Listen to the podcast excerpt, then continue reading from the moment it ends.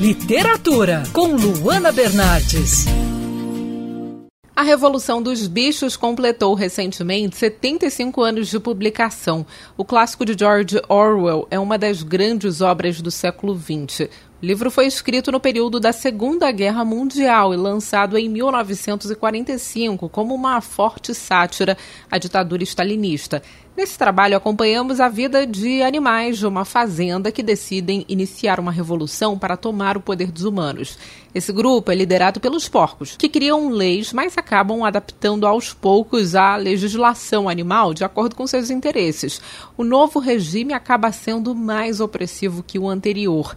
E um trecho do livro que deixa isso bem claro é o seguinte: Todos os animais são iguais, mas alguns são mais iguais que os outros.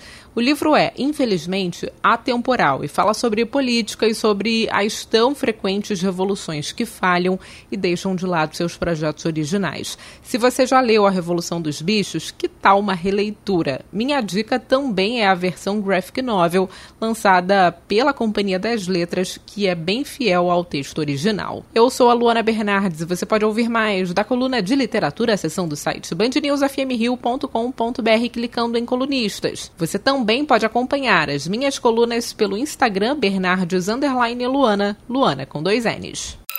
Quer ouvir essa coluna novamente?